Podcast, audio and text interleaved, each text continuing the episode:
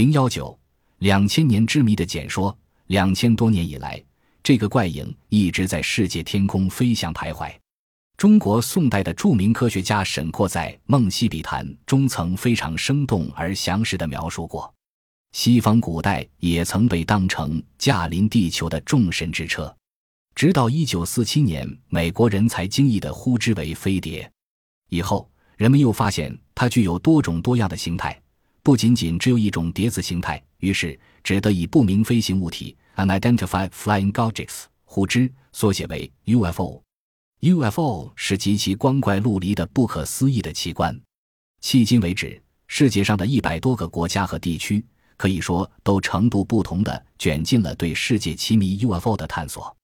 其中，官方或民间研究团体较多。而政府或科学部门比较重视和支持的主要国家和地区有美国、英国、法国、俄罗斯、中国、德国、意大利、日本、阿根廷、秘鲁、墨西哥、巴西、格林拉达以及香港等等。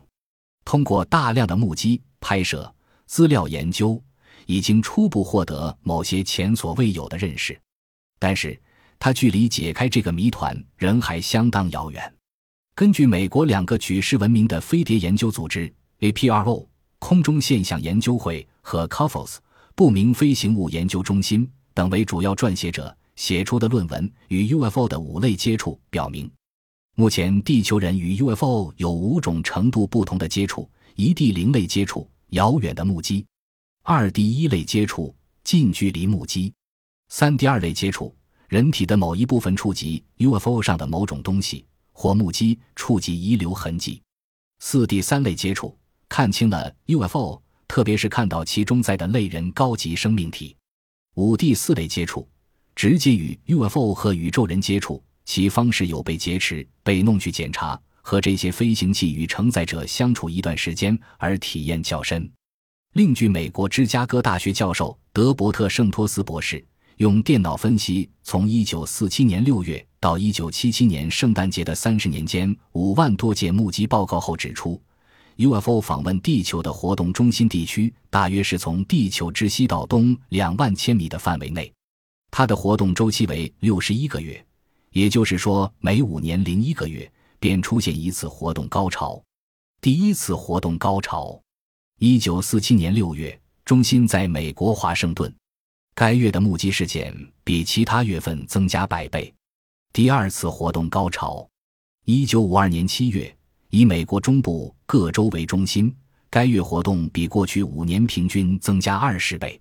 第三次活动高潮，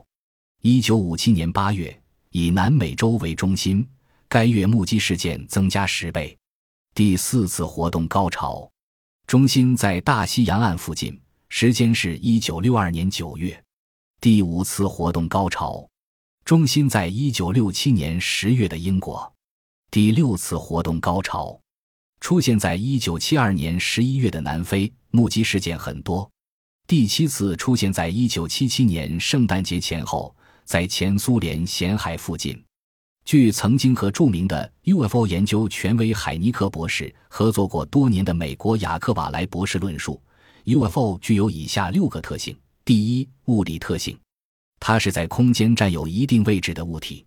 它能位移，能通过热效应吸收或放射光来对周围起作用，能造成空气稳流，在着陆时会留下压痕、灼伤痕，使人们可概估出 UFO 的大小、重量及所用能源。它是个实际存在的东西。第二，反物理特性，它的这些性能是违反物理性的，如一。能钻入地下，二在地面上呈现模糊或透明状态，三能同一个透明的飞行体合二为一，四能够突然隐没，又突然在其他地方出现，五人眼可看见它，但雷达又测不出来。第三，其物质不是普通的已知物，但目击人由于习惯和观点，总是把它描绘成通常常见的物质所造。第四。生理反应，有些 UFO 会使人体烧伤、局部瘫痪、热感刺痒、失去视力、感觉恶心、呼吸困难、丧失意志、害失眠症。第五，影响人的心理方面：一、不通过直接的感官而产生通灵感觉；二，人身会奇怪的被浮移到别的地方，远者能飞千里；三，在未曾看见 UFO 情况下，会无故的出现动静或发出声音；四，UFO 还表现在似乎能前知目击人的思想活动；五，产生梦幻或前驱幻觉；六。使目击者具有特异功能，并使个性改变。七，能使人受的创伤或患的疾病自然痊愈。第六，能导致和引出某种带有文化性质的反应和副作用，对人们已形成的知识和观点会带来变化。随着 UFO 研究的发展，在当今世界，实际上正在趋向于形成一种未来的崭新的学科。这种学科的研究目的已相当明确。它就是通过寻找地外文明来推进人类社会的未来或前景，求得一个突飞猛进的发展。对 UFO 的探索和研究必将会涉及到许多学科，例如天体演化、生命起源、物质结构这三大前沿科学，也称为自然科学的三大基本理论问题：数学、物理学、化学、天文学、地学、生物学、力学这七大基础科学。至于人类学、历史学、语言学等，则自是不言而喻的。如果 UFO 研究能够有朝一日收到预期的成效，它将帮助人类在发展尖端科学、解决跨越时空问题以及想象不到的许多方面获得突破性的成果，更将使人类能从必然王国的现实朝向自由王国的未来取得胜利的飞跃。尽管 UFO 的研究热潮如此热烈。然而，在相当一部分科学界和其他人士当中，则对 UFO 究竟存不存在，却仍然存在着怀疑乃至否定态度。UFO 存在吗？从许许多多现实的、历史的、外国的、中国的目击记录与历史文献及研究考察看，我们认为它存在着。例如，美国空军调查了十七年后发表的蓝皮书调查计划（一九五二至一九六九年）。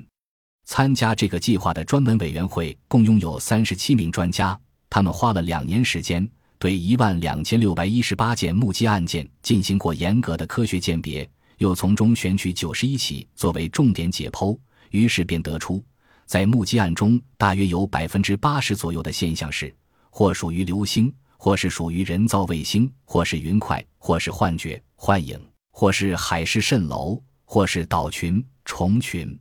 甚至还有些是弄虚作假、欺骗别人的作伪照片，但是仍然有百分之十至百分之二十的 UFO 目击案例却无法做旁的什么解释，因此不能加以断然否定。那么，存在不存在地外文明？地外文明又可不可能和地球文明交往？这在目前也有很多争论。以肯定存在地外文明，但又认为目前难于交往的说法较多。而认为在若干年前已早有来往者亦不少。太空茫茫，无疆无际，奥秘无穷，变动不停。仅仅在银光璀璨的漩涡式的天河——银河系天体的世界，它就包拥一千五百亿颗的大小恒星。这一旋转着的呈扁平状态的天体结构，它的直径已达七万光年，厚度有六千光年。而银河外面尚有一千亿个类似于银河系的星系存在，这当中有约有一百万亿颗恒星，围绕这中间若干恒星而旋转的有许多行星。在这些星系中间，我们所处的太阳系仅是处于离银河系中心约两千三百万光年的一个普通星系而已。宇宙当中有没有类似地球同样居住着高级智能生命体，或俗称为外星人的星球呢？根据美国天文学家们对银河系范围的估计，如一斯托尔派认为，在银河系中间适合于生命居住的行星就大约有十亿颗，其中有一百万到一千万颗行星上面就居住着地球人士的高级生物，而文明进化程度超过地球人者还大有存在。二，又如康奈尔大学行星系实验室主任、前任美国政府太空顾问沙根认为。银河系内有一千亿颗适于生物生存的行星，其中很可能有高级生命居住着，它不下于百万颗。三，还有认为银河系的六十四亿颗行星中，至少有一万两千，也就是有三十万颗住有宇宙人的。四，已有许多科学家研究出地球在三十五亿年前即已出现生命。那么，已经有一百三十五至一百五十五亿年的大宇宙，它所拥有的一批具有八十至一百八十亿年最古老星体的星系，就很可能产生具有高等智能的生命了。美国科学界曾在一九三零年发现冥王星的美国著名天文学家汤波教授宣布说，他在一九五七年亲自目睹过一些不明飞行物体，它们是真的。他宣布说，在这一年里。我看到了三个不明飞行物，无法用已知现象、金星、流星或飞机等现有常识来解释。我认为好几位著名学者硬是不肯考虑来自外星物体的可能性，他们的态度是反科学的。但要做出最后的结论，恐怕还为时过早。一九六九年十月某夜，美国前总统卡特，当时还是参议员。在他的故乡佐治亚州，亲眼看见月亮样的 UFO 飞行十分钟。他填了美国空中现象调查委员会飞碟目击报告三零幺九四九幺二六七号。在一九七七年二月，又填了一张。他说：“我深信飞碟确实存在。”